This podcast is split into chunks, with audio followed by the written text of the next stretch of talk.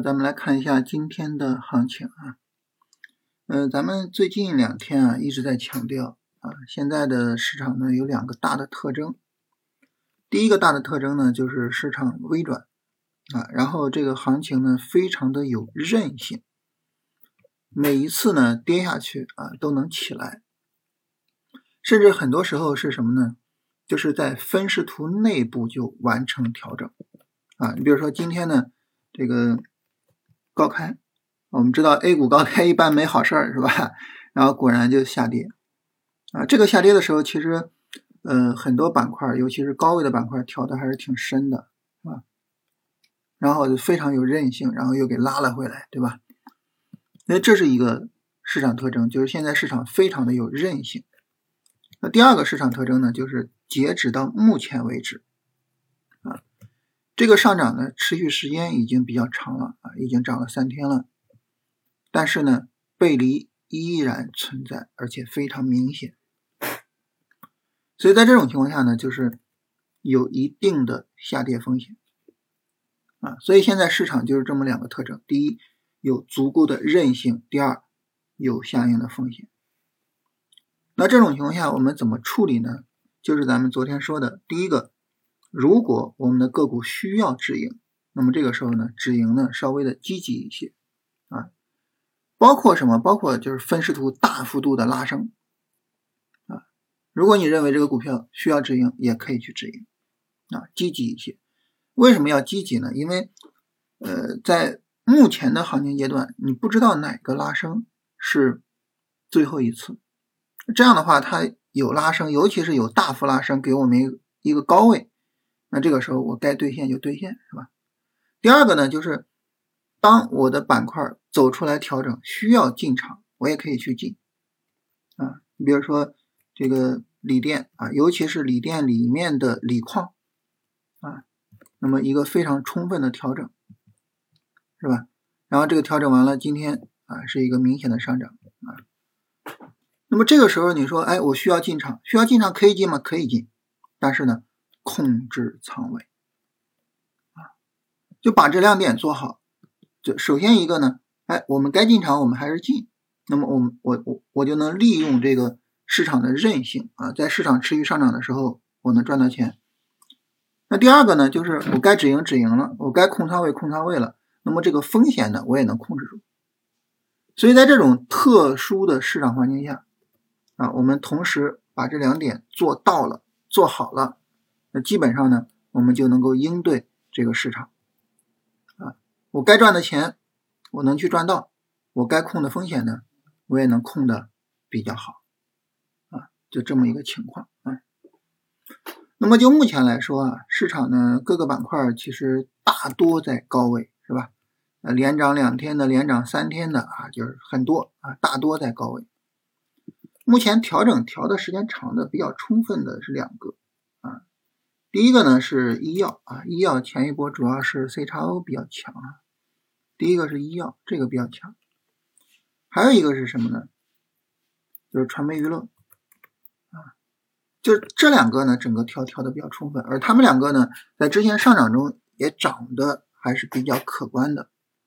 因此呢，这两个方向就可以看一下，就他们有没有可能走建立结构，有没有可能再走一波行情。从进场角度，目前来说就是他们两个相对来说比较值得跟踪一些啊。如果说大家认同的话啊，那么这个时候呢就可以去关注一下，然后控仓位该做做。好了，这个时候大家就问了，说那我怎么去判断我是否认同这样两个板块呢？对吧？你看大盘一直在涨，他们在调整，哇，这板块是不是不行啊？那首先一个呢，我们说过很多次啊，就是可能是节奏问题。啊，这种特别强的板块，它自己走独立行情的可能性是有的，啊，它自己直接涨也很正常啊，我们该做就做，这是第一个。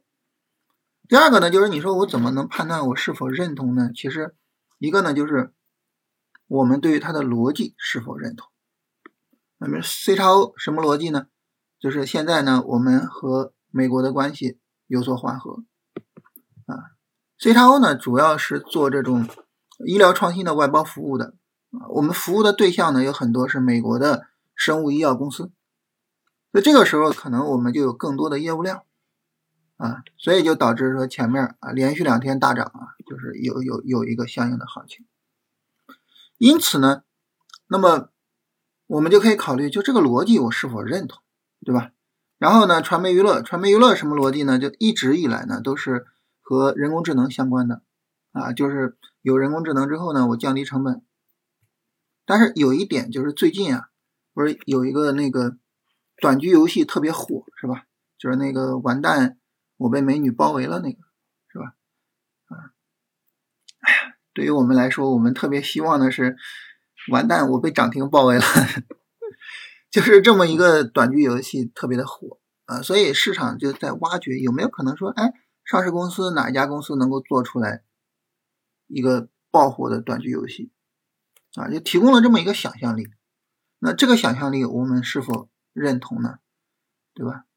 然后很有意思啊，我跟朋友聊这个呃短剧游戏的时候，他提到一个事情，说今年这一年的双十一呢，这个男人的消费能力。第一次超越了狗，啊，当然还是比不上女人、小孩啊、老人什么，但是超越了狗啊，说这是一个历史性事件啊，标志着男人消费的觉醒。这个我不知道真假，因为我没有看到数据啊，他跟我说的。但是这个事儿很重要，为什么呢？因为说白了，能在游戏里面充钱的大多是男的啊，所以这是一个很重要的事情。总之呢，就是有这种想象力，这是逻辑上。第二个是什么？就板块走势上，呃，这个走势你能不能接受？那对于 C 叉 O 就这个大阴线，我们能不能接受，是吧？对于这个短剧游戏啊，就这个大阴线，哇，百分之四点多一个大阴线，能不能接受，是吧？这是第二个。第三点啊，我认为是特别重要的一个点，就是看个股的情况啊，它的高标股有没有倒掉。然后它其他的个股的调整怎么样？我们是否接受？是否愿意做？这是第三点，我觉得是特别特别重要的一个点。就总之吧，就从三个点上去判断这个板块我愿不愿意去做它啊。这是我们来聊一下啊，就是从整个这个呃市场的角度啊，大盘的情况啊，各个板块的情况。